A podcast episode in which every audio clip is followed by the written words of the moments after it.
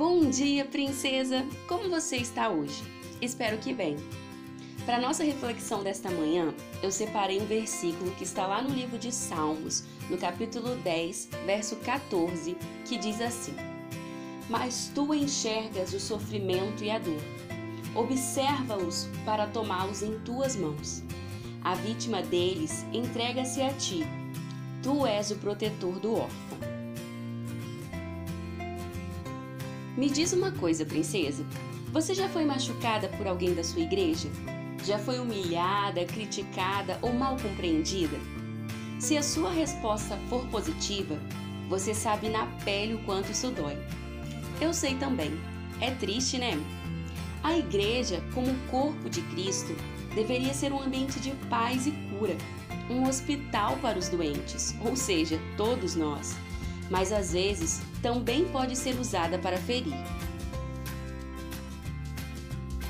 Nós não deveríamos ficar surpresas quando a nossa igreja nos fere ao invés de nos ajudar a curar. Afinal, nós crescemos ouvindo que onde há presença humana também há o potencial de erros, falhas, dores e mágoas.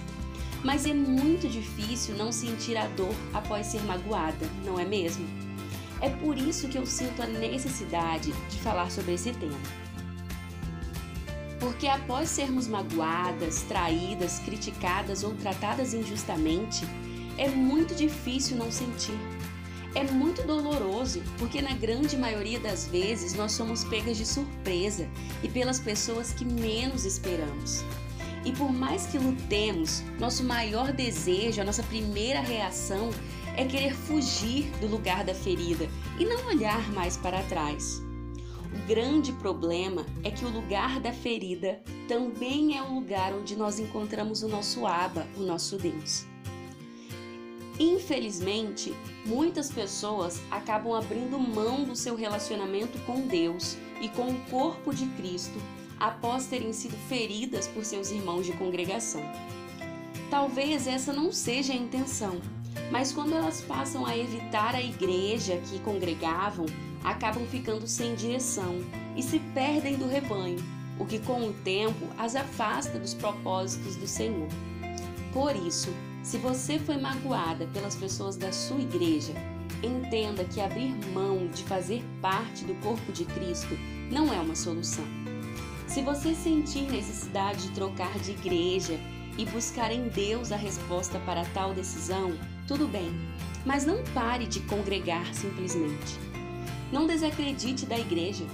Não desacredite da capacidade que o corpo de Cristo tem de ser hospital, de ser local de cura, crescimento e fortalecimento espiritual.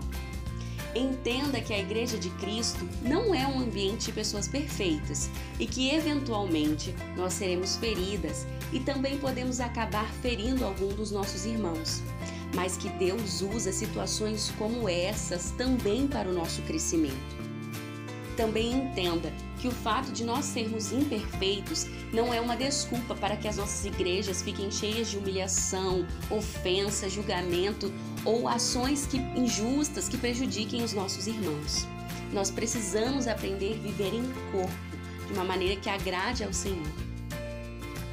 Princesa, se em algum momento você foi ferida pela sua igreja, pelos seus irmãos, eu gostaria que você se lembrasse de algumas coisas. Primeiro, sua identidade está em Deus. O que alguns pensam, julgam ou falam sem compreender sobre você não determina quem você é. A verdade sobre você está no seu Pai e somente nele. Segundo, o seu Aba, o seu Pai, é justo, ele é a própria justiça. Você não precisa criar meios para se defender, bater boca ou arrumar confusão. A justiça vem do Senhor no tempo certo e não uma justiça vingativa, sabe? Mas uma ação que é justa, que pune as nossas ações, porque todas as nossas ações têm consequências. E terceiro, não use essa experiência que você teve nessa igreja com esses irmãos para julgar o seu Deus ou para estabelecer um padrão em relação a todas as outras igrejas, achando que em todas as outras igrejas você terá esse mesmo tipo de problema e que isso gere um trauma e te prejudique de frequentar uma igreja. Tenha sempre em mente que as falhas humanas e as nossas dores não devem pautar a nossa visão sobre Deus e sobre o nosso relacionamento com Ele. Princesa, não desista do corpo de Cristo porque você foi ferida. Não desista do seu relacionamento com Deus porque pessoas te feriram. Foque seus olhos no seu Pai, pois lá estará toda a verdade sobre o Evangelho e sobre você. Ah, e também seja o tipo de irmão que busca encorajar e ajudar, ao invés de ser aquela que só machuca. Nós podemos fazer a diferença em nossa igreja, amém? Princesa, que nada nos afaste de viver em comunhão no corpo de Cristo e que nós possamos aprender com Jesus como viver nesse corpo. Amém? Tenha um dia abençoado e até amanhã.